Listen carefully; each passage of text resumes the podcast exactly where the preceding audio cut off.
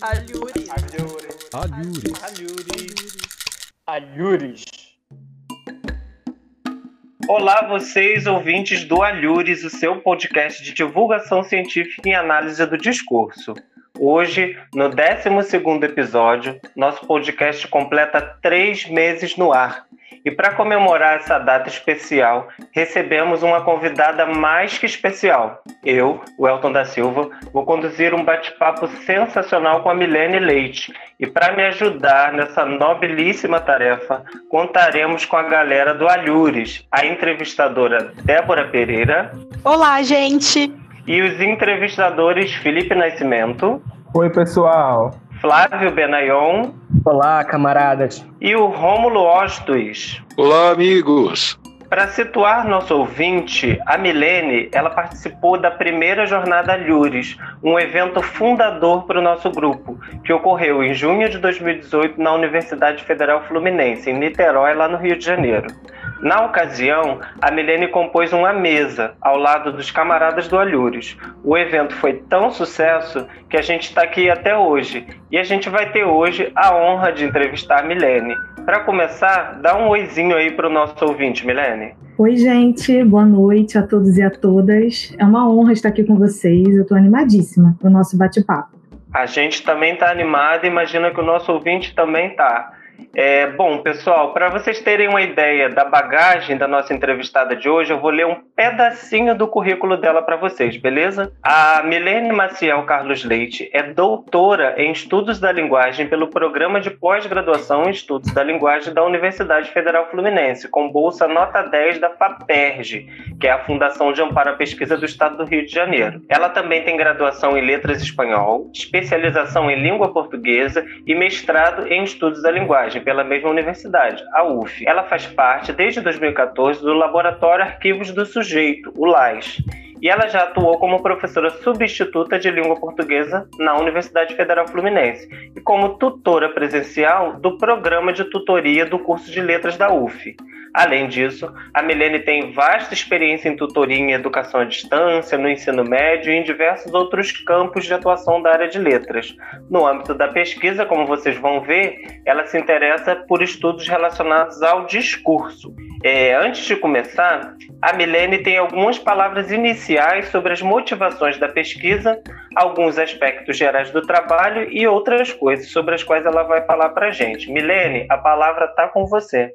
Bem, eu gostaria de, come de, começar a nossa conversa, primeiro, agradecendo a vocês, uma vez mais, pelo convite, pela chance de estar aqui conversando a respeito de um trabalho que significa tanto para mim. Quero dizer também que a admiração que eu tenho pelo trabalho de vocês faz com que eu me sinta no lugar certo, em um lugar de acolhimento e, ao mesmo tempo, num lugar teoricamente combativo, o que faz uma imensa diferença no meio acadêmico né, no qual nós estamos inseridos. Eu peço a vocês, e me incluo nessa, que continuem praticando, como nos diz Peixe, nosso queridíssimo, a arte de levar aos extremos as questões imperdoáveis. É, depois dessa, desse pequeno agradecimento, a respeito do meu trabalho em si, eu gostaria de situar, como disse o Elton, as motivações que me levaram a trabalhar com o discurso político, e mais especificamente com as entrevistas dos presidentes da República ao programa Roda Viva da TV Cultura, que é o recorte mais específico do meu trabalho de doutorado. A minha pesquisa, ela começou no ano de 2016 e estava em fase de constituição de um material bruto a ser trabalhado pela perspectiva da análise do discurso materialista, quando nós assistimos ao golpe que destituiu a presidenta eleita, Dilma Rousseff, e levou ao poder o seu vice, né, Michel Lulia Temer. Não consigo não achar graça no fato de Michel Temer ter Lulia no meio do nome, mas enfim. Bem, o cenário político instaurado naquela época foi, para mim, da posição política institucional que eu ocupava, incontornável e determinante para o trajeto de pesquisa que eu pude percorrer. Foi assim, então, que eu cheguei ao programa televisivo Roda Viva, como um ponto de interesse de pesquisa. O programa de entrevistas da TV Cultura de São Paulo, após o processo legítimo que levou o Temer ao poder, um processo, por sinal, que fez quatro anos, né, ontem, se eu não me engano, fez com, fez com ele uma entrevista. O Temer foi entrevistado no, no, no, no espaço do programa Roda Viva. Eu fiz, então, uma pesquisa retroativa, observando na trajetória do programa quais presidentes da República tinham sido também entrevistados no exercício de suas funções presidenciais. Para minha surpresa, além de Temer, somente Lula e o Fernando Henrique Cardoso foram entrevistados pelo programa em posição de presidente. Dilma Rousseff, a despeito da importância sócio-histórica de ser a primeira mulher a ocupar a presidência no Brasil, não é entrevistada como presidente. Só ocupa o centro da roda do Roda duas vezes como ministra do governo Lula e uma vez como presidenciável, isto é, em campanha para a presidência, lá no ano de 2010. No lugar da AD, podemos ler e escutar essa ausência de entrevistas com Rousseff como presidenta, inscrita na trajetória do programa, como um silenciamento que significa. E aí eu cito a Orlando nas Formas do Silêncio, né, em sua obra As Formas do Silêncio. A ausência de entrevista de Rousseff como presidenta, ao ser remetida à história e à ideologia, nos permite pensar, nos permite dizer de uma desigualdade do espaço de espaço enunciativo dado ao homem e à mulher, mesmo que ambos ocupem uma, entre aspas, mesma posição de poder. Fisgada por essas descobertas e pelo cenário político do período, eu analisei na tese as entrevistas presidenciais de Fernando Henrique e de Lula, no programa referido. Foram quatro ao todo, duas de Fernando Henrique e duas de Lula. Uma posição assumida no escopo da pesquisa foi a de excluir a entrevista de Temer, justamente a de que parti no início do trabalho, por considerar a ilegalidade do processo que o levou à presidência, na medida em que se considerou como crime de responsabilidade uma prática recorrente no sistema político brasileiro. Nesse sentido, não houve, no meu entender, no entender, no entender sustentado teoricamente, violação ao artigo 85 da Constituição Federal, conforme determinou o STF. Temer, portanto, não foi um presidente legítimo. Por isso, não entrou nos critérios de análise e não, não fez parte das análises desenvolvidas na tese. A eleição de Jair Bolsonaro, em 2018, também potencializou o meu interesse pela enunciação presidencial, Muitos de seus dizeres, ao serem proferidos da posição de presidente da República, produzem rupturas e movimentos de memória, no que diz respeito às possibilidades de se enunciar do lugar de um representante político. Eu assisti a uma entrevista dada pela ex-primeira-dama Michelle Obama recentemente, não sei se vocês também assistiram. Em dado momento, ela diz algo como: as palavras de um presidente podem mover mercados, podem iniciar guerras ou negociar a paz, elas podem convocar nossos anjos ou despertar nossos piores instintos.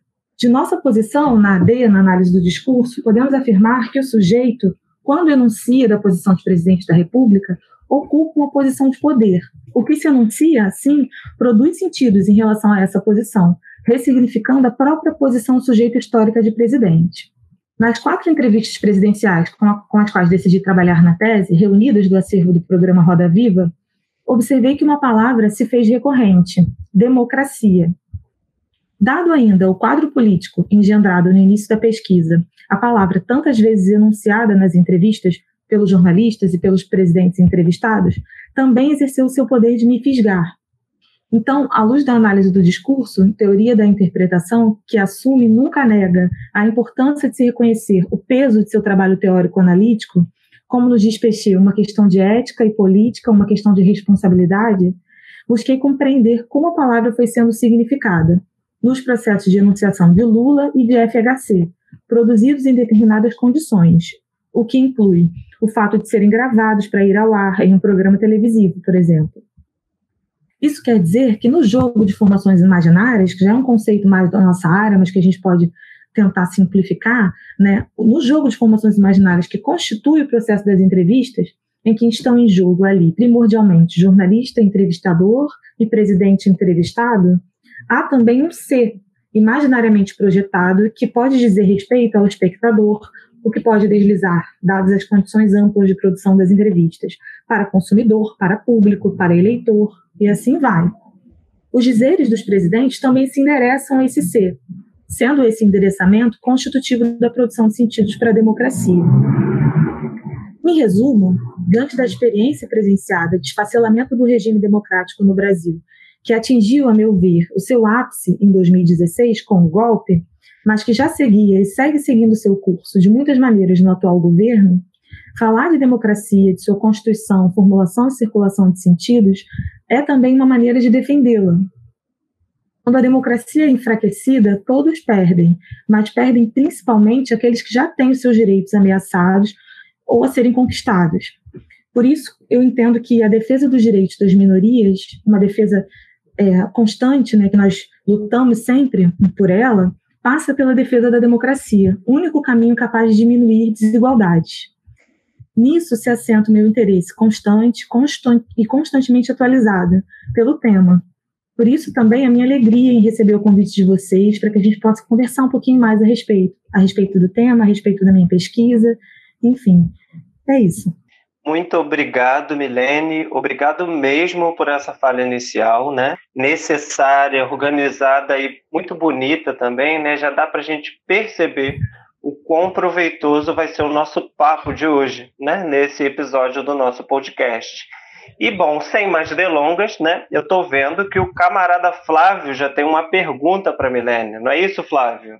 É isso mesmo, Elton. Muito obrigado por me passar a palavra. Milene, antes de fazer minha pergunta, é, eu quero elogiar essa sua fala introdutória, que foi bem densa, como o Elton apontou, né? Uma fala muito pertinente. E antes de propor minha questão, eu queria dizer também que tenho muita saudade de ir ao bar com você, de ficar conversando, e também como faz falta e aquela nossa gafieira, né? Ainda que seja para falar mal dela. Assim que liberarem uma vacina para a Covid e nós tomarmos, que é importante, né? Uma das primeiras coisas que eu quero fazer é te encontrar. Eu fico super feliz de te receber aqui no Alhures, em uma entrevista que nos fala tanto sobre o momento político que estamos passando. E agora, já tecendo minha questão, você mostra em sua tese como a memória da ditadura militar retorna nas falas dos ex-presidentes FHC e Lula, ainda que de modo distinto. FHC, por exemplo, fala: Eu acho que vivemos um clima de democracia. Esse valor, a democracia, não era um valor compartilhado por todos há muito pouco tempo. Como você apontou, há aí a atualização do autoritarismo próprio da ditadura militar, em que o clima era outro, onde o valor que predominava era o da repressão, não existindo espaço para discordar, pois caso isso ocorresse, a pessoa podia ser torturada até morrer. Em Lula, nós lemos, aqui abro aspas, a democracia não é uma meia coisa, ela é uma coisa por inteiro. Porque fazer política em um país que tem imprensa livre, fazer política em um país que tem sindicato livre, fazer política em um país que tem um Congresso Nacional livre, que tem organizações partidárias livres, que tem os estudantes fazendo o que entender e fazer, pode ser difícil mas é muito mais saudável para o futuro da humanidade do que você tentar se auto-intitular dono da verdade e fazer apenas a política que interessa a um partido, a uma religião, uma corrente sindical ou a uma pessoa. Por isso eu acho que a história nos ensina muito. Nós temos muitos erros no passado e, portanto, nós agora temos a chance de corrigir. Fecho citação, fecho aspas. Mais uma vez, a atualização do terrível período ditatorial praticado pelos militares e apoiado por diferentes empresas, pela mídia e por diferentes religiões.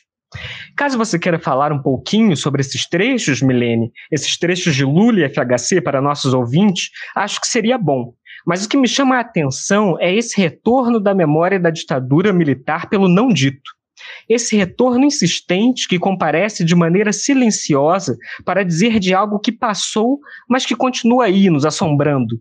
Se a ditadura militar fosse um passado enterrado, seria lembrado da forma como foi por Lula e FHC? Fazendo um contraponto, temos, por exemplo, a instauração da República, mesmo que seja essa nossa República capenga, em 1889, e não vemos circular falas do tipo a República não era um valor compartilhado por todos há muito pouco tempo, atualizando transversalmente a memória da monarquia. Acredito que aí tenha menos uma questão temporal e mais uma ferida aberta que insiste em doer. Não à toa, vemos todo o chorume e a podridão que retorna para tomar o espaço político no Brasil atual. Você teve contato com inúmeras falas de Lula e FHC, então eu gostaria de ouvir o que você tem a dizer sobre isso. O modo como a memória da ditadura militar é atualizada por democracia, nas falas de Lula e FHC, nos dias de um fantasma ditatorial que permanece a nos assombrar? Caso queira tecer comentários sobre os tempos atuais, seria bem legal. Flávio, meu amigo, eu agradeço as suas palavras carinhosas. Eu posso dizer que se essa tese saiu sem grande sofrimento, em boa parte foi por nossa amizade, pelos nossos barzinhos, gafieiras, flip, flip né, que a gente foi à Feira Literária, Literária de Paraty. Também não vejo a hora dessa vacina sair, a gente poder se encontrar e retomar a nossa vida social, que é tão importante, né, também. Importante para que a gente aguente essas pancadas todas que a gente vem vivendo, vem sofrendo na, na situação política, enfim, do nosso país e também com a pandemia e tudo mais. Então, eu agradeço suas palavras de carinho. Elas são raras, tá? Não é sempre que eu ganho esse chamego publicamente, não. Vou logo dizendo. Bem, eu agradeço também a sua pergunta e o recorte que você fez dessas duas sequências. Eu acho que elas são muito interessantes para nós pensarmos o um movimento de sentidos em torno do par democracia e ditadura militar, um movimento que não cessa de se realizar, especialmente no discurso político. Eu concordo com você que a memória da ditadura militar se atualiza nos enunciados de FHC e de Lula, nesses que você recortou, e se atualizam diferentemente. No dizer de FHC, destaca-se, eu gostaria de destacar, uma repetibilidade. Se nós lermos com atenção, ouvirmos com atenção, dá para percebermos. A modalização, eu acho, eu acho que produz nesse enunciado uma certa atenuação do que foi o período em que, nas palavras de FHC, a democracia não era um valor compartilhado por todos. Se pegarmos esse não era por todos, podemos nos perguntar qual era o valor compartilhado por alguns, então, né, ao, ao pensarmos aquele período, o período da ditadura militar. Quem eram esses alguns? Destaca-se também, ainda nessa sequência de FHC, a mobilização de uma memória da ditadura assentada na comparação entre os valores democráticos atuais, o clima democrático atu atual e, pelo não dito, os valores outros, que remetemos em um gesto de interpretação ao autoritarismo característico dos anos de ditadura militar. No dizer de Lula, por sua vez, a memória da ditadura militar também se atualiza, não por uma modelização, mas pela repetição do enunciado: fazer política em um país que, e o que completa a oração diz da liberdade das instituições, da imprensa, dos sindicatos, do Congresso Nacional, dos partidos, dos estudantes, ou seja, caracteriza um fazer política assentado nos ideais democráticos. Em seguida, sem anunciar a palavra ditadura ou golpe, ele compara esse fazer política com outro, assentado em interesses individuais, ainda segundo suas palavras. É assim também, pelo não dito, enunciado por um sujeito que também de seu lugar no mundo sentiu na pele os duros anos do golpe, que a memória da ditadura militar se atualiza por meio da defesa da democracia como caminho que deve ser seguido. O movimento de sentidos bastante diferente ocorre quando, já eleito presidente, no, em 2019, Bolsonaro, por meio do porta-voz da presidência da República, Otávio Barros, à época, conclama o Ministério da Defesa a fazer comemorações devidas, entre aspas, dos 55 anos do golpe militar. Não sei se vocês se recordam dessa ocasião. Eu, eu pude trazê-la agora com a sua pergunta, porque uma minha amiga Ariana da Rosa, um beijo para ela, minha querida, é, e eu escrevemos um artigo que tocou um pouco nesses pontos. E aí, por isso, com a sua pergunta, me ocorreu pensar também nessa situação específica, para contribuir com a resposta. Então, é, eu busquei agora, enquanto você estava fazendo sua pergunta, o trecho é, o trecho é, dito pelo porta-voz da Presidência da República à época dos 55 anos do golpe militar. E o, o, trecho diz o seguinte: o presidente não considera o 31 de março de 1964 golpe militar. Ele considera que a sociedade reunida e percebendo o perigo que o país estava vivenciando naquele momento, juntou-se civis e militares e nós conseguimos recuperar e recolocar o nosso país num rumo que, salvo o melhor juízo, se tudo isso não tivesse ocorrido, hoje nós estaríamos tendo algum tipo de governo que não seria bom para ninguém. E aí eu destaco que esse trecho, é, eu recortei da reportagem da Folha de São Paulo. Ele circulou em, algum, em alguns jornais e eu recortei da Folha de São Paulo. Depois eu, eu envio o link para vocês. Então, é claro, há muitas marcas aqui que a gente pode pincelar e produzir uma análise sobre, mas como nós, eu estou trazendo aqui pra, mais para a gente pensar, é, de pronto, eu, é, é possível observar nesse enunciado que a palavra golpe militar comparece em alto e bom som, diferentemente do que lemos nas sequências de FHC e de Lula trazidas por você, Flávio. Mas aqui comparece pela via da negação. O presidente não considera o 31 de março de 1964 golpe militar. Podemos observar também a presença de um nós, em nós conseguimos recuperar e recolocar o nosso país num rumo. Isso em referência ao ano de 64, seguida de uma condicional. Se tudo isso não tivesse ocorrido, hoje nós estaríamos tendo algum tipo de governo que não seria bom para ninguém. Podemos de pronto nos perguntar, nós quem? Seriam os nem todos, referidos na sequência discursiva de FHC? E governo militar foi bom para quem? E que tipo de governo nós estamos tendo hoje? Bom para quem? Para a família de quem? São perguntas que poderiam nos permitir uma reflexão um pouco mais aprofundada. O que me ocorre ao pensar nesses enunciados em relação à sua pergunta, Flávio, é que realmente podemos pensar no retorno de uma significação em torno da ditadura militar como traço de uma ferida em aberto, mas uma ferida que só dói em alguns. Como podemos ler nesse enunciado do porta-voz da presidência, ela é significada também por meio de outros jogos de linguagem, constituindo outras matrizes de sentido, que apagam como efeito os horrores, a tortura, a censura e a significam como uma ferida necessária para afastar o perigo. Que perigo seria esse?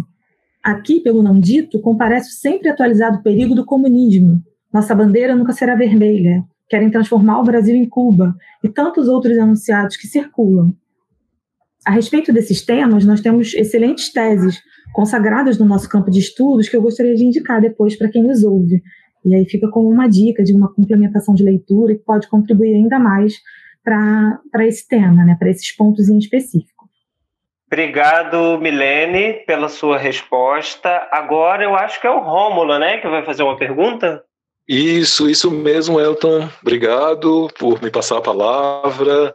Querida Milene, é, assim como os demais camaradas aqui do Alhures, o Flávio, que introduziu essa nossa conversa, eu estou muito feliz, assim, por estar com você hoje, e eu já quero me autoconvidar para participar dessa gafeira com vocês, quando eu tiver a oportunidade de ir ao Rio de Janeiro, enfim, a gente já teve alguns encontros também, é, bacanas no Rio, né? Além dos trabalhos acadêmicos, a gente pôde molhar as palavras, é, sentar um pouquinho para conversar e trocar outras ideias. Então, estou com saudade de fazer isso e eu quero ir para essa gafieira aí que parece que, é, que é a melhor festa do Rio, assim.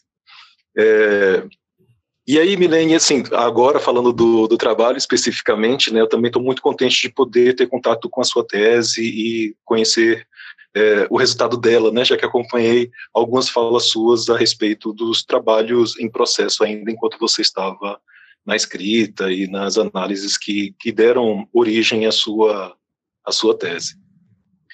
Milene, então, o material, os enunciados analisados por você, as atualizações que vão se dando ao longo dele, assim, o modo como você nos faz compreender o funcionamento de tudo aquilo, né? É, tudo isso é de tirar o fôlego, assim. Ao mesmo tempo, essa angústia é, que é causada na gente assim vem de uma ancoragem é, que eu faço na leitura, essa ancoragem aos dias de hoje, né? E aí eu fico me perguntando assim, ó, como não lembrar é, do presidente Bolsonaro e a sua relação autoritária com a imprensa atualmente?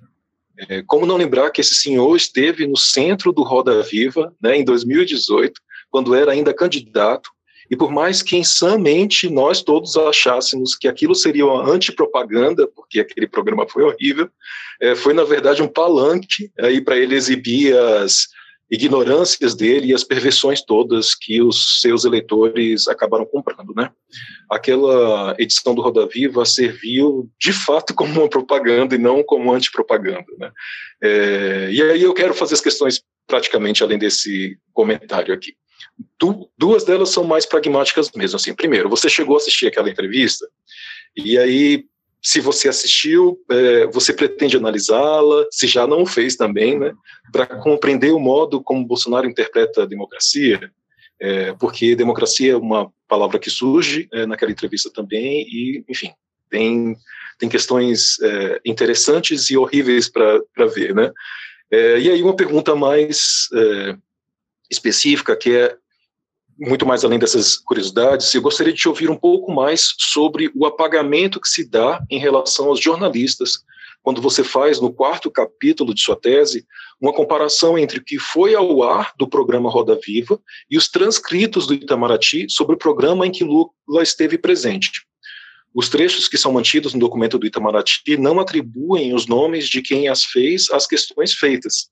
E como você mesmo aponta na sua tese, esse apagamento, aí abro aspas para o que você diz, potencializa o efeito de conjunto produzido sobre os jornalistas. E aí você que cita e coloca aspas também um todos que representa a imprensa, e está entre aspas, enquanto instituição. Aí fecha suas aspas. Eu gostaria que você desenvolvesse um pouco mais esse trecho para nós e nossos ouvintes, é, e nos contasse se você consegue ver em outros materiais um funcionamento similar que produza tal efeito de conjunto sobre jornalistas. É, eu mesmo fico muito intrigado aí quando eu vejo o presidente Bolsonaro e seus aliados e apoiadores, ele, quando eles formulam os enunciados críticos aos jornalistas, é, que lhes são críticos, analogamente, né, é, como, abre aspas, a extrema imprensa. É, isso me intriga porque eu fico tentando buscar sentido para isso e até consigo é, sustentar alguma coisa, mas eu queria saber de você, né? Como você compreende esse, abre aspas, extrema imprensa do Bolsonaro e seus apoiadores? Milene? Rômulo, querido, você está convidadíssimo para ir a Gafieira conosco. Já deixo aqui marcado esse encontro. Ótimo, Flávio... ganhei, ganhei. Flávio, eu e os nossos amigos, a gente vai, a gente dança todas. É sempre MPB, bem assim, estilo, um, um estilinho bem característico. E a gente sai falando mal. Essa é uma marca. Então você também vai ter que Maravilha. se juntar a gente para falar mal da Gafieira pelas costas. tá certo. Então tá combinado. E eu reitero também a alegria de estar aqui com vocês. A primeira vez que eu te ouvi falar, Rômulo, se eu não me engano, que a minha memória é terrível, foi num evento da Univaz, é, é, há uns três anos mais ou menos. E eu não esqueço o encanto que eu tive em, em assistir a sua apresentação, em, em, ouvir sobre o seu trabalho. Eu sou realmente fã do seu trabalho, da força, da originalidade do seu objeto. Então, Maravilha. Deixa, deixa isso claro. em relação à sua primeira pergunta, eu não analisei a entrevista do Bolsonaro ao Roda Viva é, a época né, em que eu estava na escrita da tese, ela não cabia nos, nos critérios metodológicos estabelecidos. Ele era, à época, presidenciável, não havia ainda sido eleito. Bem, analisá-la para pensar a constituição de sentidos para a democracia realmente pode ser algo interessante. Mas no momento que nós estamos vivendo hoje, eu confesso que seria um trabalho muito difícil. O que esse senhor fala dói os meus ouvidos de uma maneira que é complicado trabalhar com, com seus enunciados, enfim. Para tornar palpável essa minha afirmação, eu lembro, eu assisti a entrevista à época, é, embora não estivesse trabalhando com ela, eu assisto bastante até o programa Roda Viva. E eu me recordo que uma das primeiras perguntas feitas a ele, naquela edição do programa, não me recordo da, da entrevista inteira, mas me recordo disso. Dizia respeito àquela ode feita por ele ao, ao, à Ustra, na ocasião do impedimento da Dilma. A jornalista, na, na, pergunta, pelo que eu me lembro, relembra a condenação de Ustra como torturador e questiona Bolsonaro diretamente sobre sua postura, caso eleito, em relação à tortura. Se eu não me engano, pergunta: você lembra? Você sabe o que é tortura? O que, o que é para você tortura? Faz uma pergunta bem direta nesse sentido. Eu me recordo que a resposta do, do Bolsonaro primeiro negou a condenação de Ustra, negando com isso a própria afirmação da jornalista. E depois ele diz algo como esse, esse pessoal que se diz torturado, estão vendo? Já estou com dor, já está doendo. Mais ainda em pensar que esse sujeito, com esses dizeres e tantos outros que estão disponíveis aí, circulam em vídeos e, enfim, são acessíveis, está hoje na presidência. Então, eu deixo para outros, por enquanto, o trabalho de analisar essa entrevista, que eu ainda não consigo. Embora eu acredite que, sim, para pensar a produção de sentidos para a democracia seria um exercício bastante interessante. Ainda não, não cheguei lá. Sobre a sua segunda questão, somente para que os nossos ouvintes é, nos entendam melhor, é, ao organizar os transcritos das entrevistas com as quais eu trabalhei na tese, esse trabalho mais de arquivo, eu encontrei duas versões para a primeira entrevista de Lula. Uma versão transcrita por mim, do vídeo disponível lá no canal, no canal do Roda Viva no YouTube, e uma outra disponível no site do Itamaraty. Eu nem sabia que no site do Itamaraty havia uma sessão de entrevistas é, em que há diversas entrevistas ali concedidas por presidente da República. É, se eu não me engano, essa sessão foi iniciada no governo Lula, porque as entrevistas que estão lá disponíveis começam com Lula, vão até Dilma e há algumas do Temer. E depois estão lá mais ali um acervo sendo constituído. Ao lê-las comparativamente, eu observei que uma parte da entrevista foi cortada da versão que foi ao ar, mas manteve-se disponível na versão transcrita da Presidência da República, disponível no site do Itamaraty. Essa parte editada tinha como tema a cobertura da imprensa ao governo Lula, a avaliação de Lula a respeito do papel da imprensa e a disponibilidade dada por ele aos jornalistas, agora que ele ocupava a presidência. Como toda pergunta feita no Roda Viva, essas também eram nominais, isto é, partiam é, de um jornalista em específico, representante de um veículo da imprensa conhecido e dito no espaço do programa, e se dirigiam ao entrevistado, também conhecido, no caso, o presidente da República em exercício. Mas no site do Itamaraty, conforme você apontou, Romulo, os nomes dos jornalistas foram ocultados, foram escolhidas para marcar as mudanças de turnos somente as denominações jornalista e presidente. Compreendemos nesse apagamento dos nomes dos jornalistas um efeito de indistinção do sujeito que fala, enfatizando-se concomitantemente o lugar de onde fala, isto é, o lugar institucional de jornalista e imprensa. Naquelas sequências em específico, eu pude observar um funcionamento linguístico discursivo nos dizeres dos jornalistas que me chamou a atenção também por se sustentarem em afirmações, mais do que em perguntas. Em um programa de entrevista, como, como é o Roda Viva, o esperado é que sejam feitas perguntas aos entrevistados, né? É isso que a gente imagina é, que vai acontecer. Declarar, mais do que perguntar, aponta um desejo de afirmar, de, ap de apresentar um ponto de vista sobre uma questão, se sobrepondo a um desejo de saber, de questionar.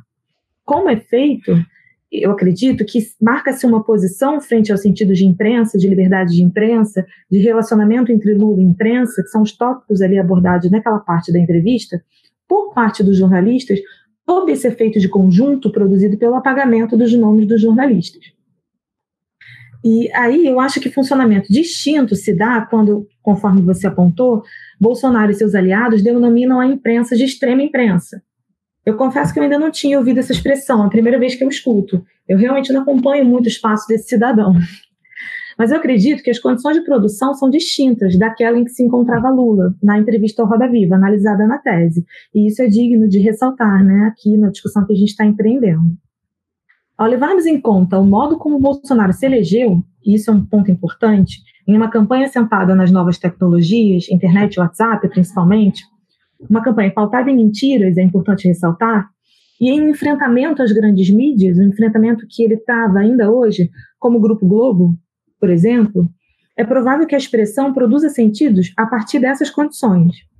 A imprensa, quando exerce seu papel de interrogá-lo e concomitantemente de criticá-lo, um papel fundamental para o funcionamento da democracia, é caracterizada negativamente como extrema imprensa.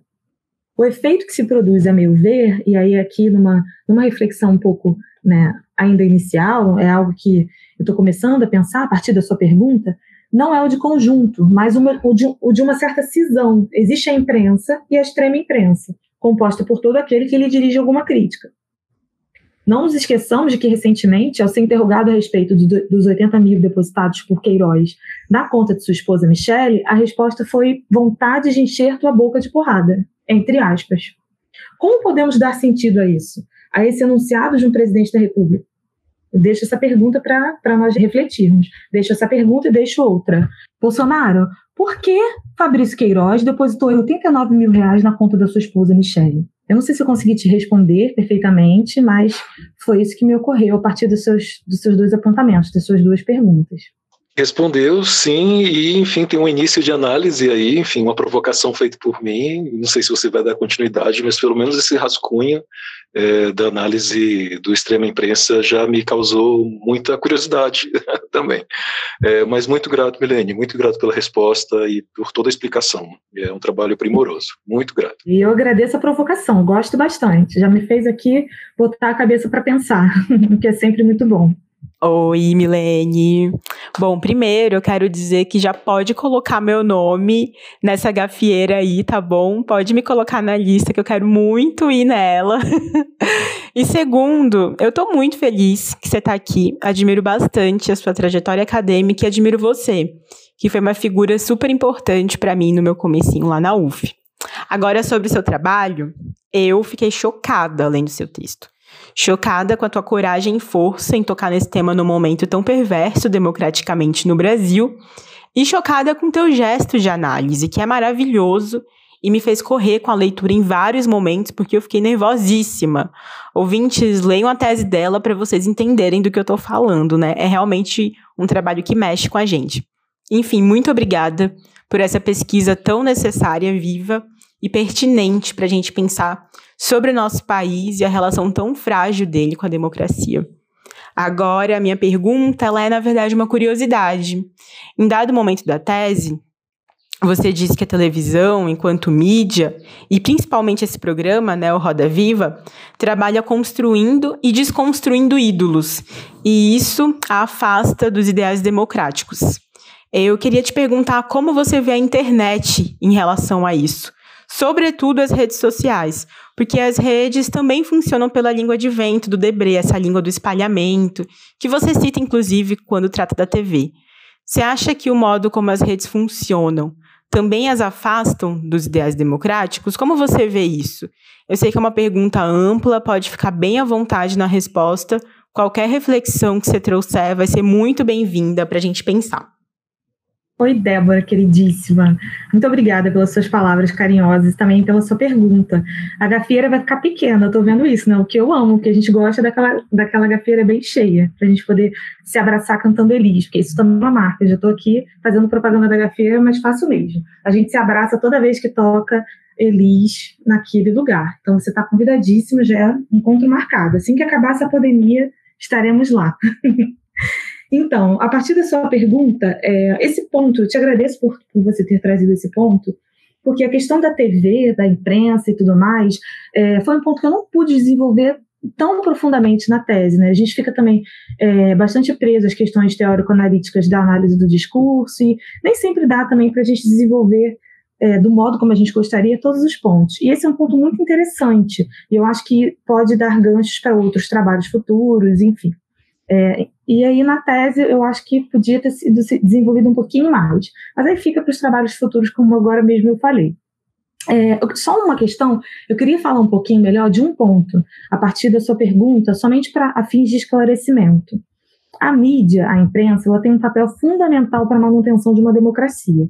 Com todas as críticas que nós podemos tecer, teóricas e etc., a respeito de seu funcionamento, esse é um ponto inegável. A questão da construção e da desconstrução de ídolos na relação com a imprensa entra no meu trabalho na parte em que eu falo a respeito do formato do programa Roda Viva. O entrevistado ocupa o centro da roda e é cercado pelos jornalistas, o que me fez pensar ah, em uma arena, um formato de arena. Essa imagem que se produziu me permitiu um paralelo com o um texto teatral, também titulado Roda Viva, de autoria de Chico Buarque, lançado lá em 68. A peça também joga com esse poder que a imprensa tem de lançar luz sobre um sujeito, de levá-lo à condição de ídolo e, em outro momento, de reconstruir a narrativa e devorá-lo. Na peça, isso se dá literalmente. O artista, o Benedito da Silva, o personagem, o ídolo televisivo, ele é comido literalmente pelo público que antes o adorava. E aí eu faço uma observação, Flávia aqui presente, meu amigo querido, e eu tivemos a alegria de assistir essa peça aqui no Rio de Janeiro no ano passado. Foi uma coisa linda. 50 anos depois de ter sido encenada pela primeira vez, a peça retorna aos palcos com todas as dificuldades que é levar uma peça daquele tamanho né, a, aos palcos, enfim, e com a mesma direção do José Celso Martins, mas com uma nova roupagem, atualizada às, às questões do nosso tempo, o que só tornou a coisa ainda mais, mais bonita e interessante. E aí, voltando à sua pergunta, enfim, ao direcionarmos essas considerações às entrevistas presidenciais no Roda Viva, essas com as quais eu trabalhei na tese, nós podemos afirmar que o formato de arena, ao mesmo tempo em que dá visibilidade ao entrevistado, que ocupa o centro da roda, dando-lhe, conforme já, já dito, um destaque que, que diz do lugar ocupado por esse sujeito no cenário sócio-histórico-político, pode também dar a ver um espetáculo em que o sujeito pode terminar por ser devorado.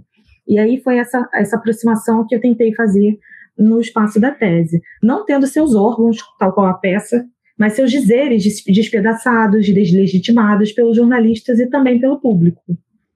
Após as análises das quatro entrevistas, eu posso lançar uma pergunta aqui, uma pergunta também um, um, uma provocação. Será que Lula não foi devorado? É claro que para respondê-la, né, a intenção é mais perguntar do que responder. Seria necessário ler as análises que foram que foram feitas no escopo da tese, a gente não tem muito espaço para isso. Mas nós observamos entre as entrevistas de Fernando Henrique e de Lula funcionamentos muito distintos, discursivamente falando, no que diz respeito às possibilidades de enunciar. Isso, isso se faz muito é, presente nas análises né, que eu pude fazer das entrevistas. Somado a isso, eu chamo também a atenção para o fato, por exemplo, do Fernando Henrique Cardoso ter, ter continuado a ser entrevistado no programa, mesmo depois de deixar a presidência. A última entrevista de Lula concedida ao Roda Viva foi no seu primeiro mandato. Ele não é entrevistado nem no segundo mandato. Considerando-se que Dilma também não foi entrevistada como presidenta no exercício de suas funções, há quanto tempo um presidente do PT ocupa o centro da roda, do Roda? Eu destaco com isso que há injunções próprias do audiovisual que condicionam as discursividades produzidas no Roda Viva. Nesse sentido, nós não podemos deixar de considerar como ponto relevante os próprios governos do Estado de São Paulo, com forte predomínio dos, dos partidos políticos do PMDB e PSDB. Se nós analisarmos a trajetória dos governos de São Paulo, esses são os dois partidos predominantes. Embora o governo no poder não tenha influência declarada sobre o canal, conforme se afirma no próprio site da Fundação Padre Anchieta, é ele quem coordena as políticas públicas no Estado, o que inclui as políticas voltadas para a cultura, para o audiovisual. Portanto, a influência governamental é incontornável. Isso faz parte das condições de produção das entrevistas. Algo diferente, a meu ver, ocorre quando pensamos as discursividades na internet, conforme apontado por você, né, na sua pergunta, no seu questionamento. Se ainda nos concentrarmos no Roda Viva, a internet mudou totalmente as formas de circulação das discursividades produzidas no programa. Não sei, não sei o que vocês pensam a respeito. Mesmo quem não senta à frente da TV para assistir a uma entrevista, assiste os trechos espinhosos no Twitter, os lacradores no Instagram, no Facebook. Ao mesmo tempo, também nos espaços digitais, as fake news se formulam e circulam, produzindo seus efeitos. Então, o funcionamento da língua de vento, né, na expressão de Debré, que você trouxe, que eu citei, embora rapidamente na tese, aponta, entre outros pontos, para uma volatilidade, para uma grande capacidade de se espalhar, de se dispersar. E eu acho que isso, com certeza, pode ser pensado em relação ao funcionamento das discursividades na internet. Assim como em relação ao sentido de democracia, os efeitos desse funcionamento no que concerne à atualização de sentidos para os ideais democráticos, que são que é, assim, é meu ponto de interesse, né, no trabalho, continua sendo né, na, pesquisa, na minha pesquisa como um todo. É isso, não sei se te respondi, mas foi isso que me ocorreu a partir do que você perguntou. Obrigada, Mi, muito, muito pertinente tudo que você disse, obrigada mesmo. Nada, eu agradeço. Muito bom, Débora, Milene. Pessoal, nossos ouvintes, a nossa entrevista está quase acabando, que pena, né? Hoje, mais do que nunca, eu percebo que o analista do discurso é aquele que dá relevo mesmo, né? Ao que está passando despercebido e ao que precisa ter relevo. E vocês estão percebendo que a Milene faz isso brilhantemente, né? Bom, para encaminhar o finalzinho da nossa entrevista, nosso camarada Felipe Nascimento também tem uma pergunta. Diga lá, Felipe. Oi, Welton, muito obrigado por me dar a palavra e por ter a responsabilidade de fazer a última pergunta nesse programa tão lindo e tão relevante. Oi, Milene, tudo bem? Eu tive o prazer de te conhecer em nossa primeira jornada Alhures, realizada lá na UF, em junho de 2018. Tu foi uma pessoa extremamente acolhedora e importante na história do Alhures. Gostaria muito de agradecer pela participação no nosso programa. Muito obrigado mesmo. A minha pergunta toca duas questões caras à análise de discurso: a questão da escuta e a questão do tomar partido. Eu me explico. Ao abrir a tua tese, como sempre costumo fazer, percorri a dedicatória e os agradecimentos, por muito falar de um percurso singular de um trabalho. Tua dedicatória é linda, muito linda mesmo. O teu trabalho é dedicado a sujeitos negros, negras, indígenas, LGBT+, refugiados, refugiadas, que, abro aspas, em tempos de regressão democrática, tem seus direitos e suas vidas ameaçados, ameaçados, fecho aspas. Dedicado também à análise de discursos, pela insistência por, abro aspas, tomar partido pelo fogo de um trabalho crítico, fecho aspas, uma referência explícita a Michel Pechet. Além disso, na tua tese, tu aponta para a importância da escuta para olhar e ler o teu material. Tu pode explicar um pouquinho para a gente que te ouve e quer saber mais sobre o que é fazer análise de discurso, como a questão da escuta, de tomar partido de forma crítica, funcionaram no teu trabalho? Bem, Felipe, obrigada pela sua pergunta. E essa voz gostosa demais, eu poderia ouvi-la para o resto da vida. essa é a verdade. O prazer foi meu ter, ter te conhecido naquele encontro tão lindo, né, organizado por vocês. E conforme já dito aqui, inaugural do Alhures. Então, me sinto honrada de ter feito parte, assim como me sinto honrada de estar aqui hoje, né, é, dando continuidade, digamos assim, à trajetória do Alhures. Sobre a sua pergunta, a questão da escuta, né, que eu sempre ponho entre aspas na tese, porque foi, foi uma tentativa de trazê-la um pouquinho mais ao final do trabalho. É, guardei para o final, digamos assim. diz respeito, né, é, pelo menos quis dizer respeito, ao construto teórico-metodológico da análise do discurso materialista. O Elton, agora há pouco, falou sobre isso, né, sobre a análise do, do discurso, a sua função em termos de, de temas a serem abordados, enfim. É, a meu ver, a análise do discurso, ela oferta uma escuta. Há um trabalho de pesquisa, isto é, um trabalho que tem por marca reunir, recortar, analisar sequências discursivas, a análise do discurso possibilita escutar no não dito, no dito, o não dito, melhor dizendo, igualmente constitutivo da produção de sentidos. Nós falamos um pouquinho disso aqui, né, quando Flávio me fez a pergunta e aí isso compareceu. Eu sei que para quem nos ouve, talvez não sejam questões muito é, comuns de se ouvir, são questões mais próprias da teoria em si, mas fica como uma curiosidade, uma fagulha para quem quiser conhecer melhor a análise do discurso e seu modo de trabalho, que tanto nos encanta, mas que às vezes é de pouco conhecimento do público em geral.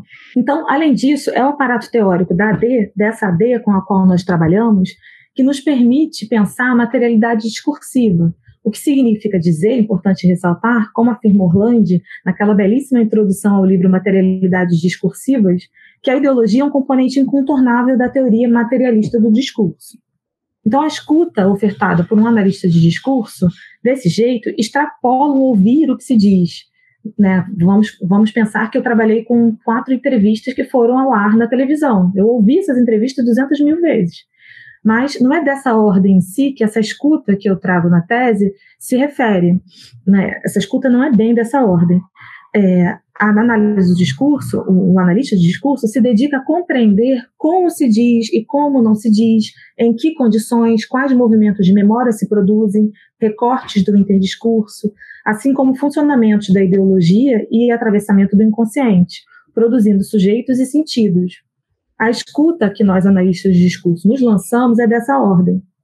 A isso também se relaciona a questão de tomar partido pelo fogo de um trabalho crítico, e aí sim eu parafraseio o Peixe no livro Semântica e Discurso. A teoria crítica de linguagem, conforme sabemos, a análise do discurso coloca questões para outras áreas, interrogando-as, e com isso posicionando-se contra um fogo incinerador que ainda nos, nos termos de Peixe só produz fumaça. Coloca também questões, e aí isso é importante destacar, para si mesmo, ao interrogar e revisitar as suas categorias teórico-analíticas.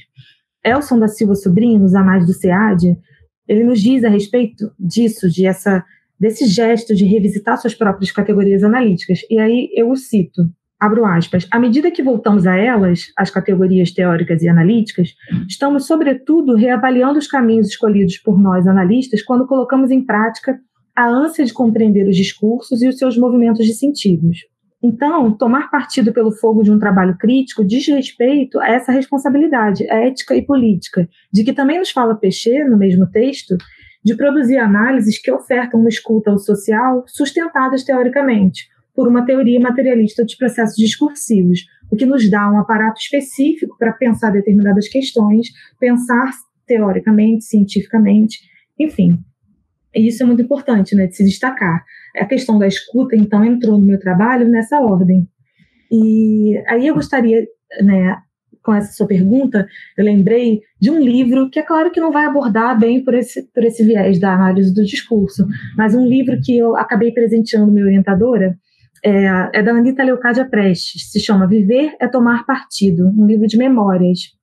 E eu presenteei minha orientadora sem ter lido, e agora eu comprei, estou começando a leitura, é um livro muito bonito sobre essa questão de tomar partido. É, se eu não me engano, essa é uma expressão, inclusive, que é de, é de outros teóricos, ela aproveita, enfim. E aí, sem, sem me alongar muito no livro, até porque eu ainda não terminei a leitura, é só mesmo uma dica de leitura, um livro bonito, forte, para quem se interessa pelo tema, pela questão do tomar partido. É isso que no momento me ocorre a respeito desses dois pontos levantados por você, Felipe. Agradeço mais uma vez as suas perguntas.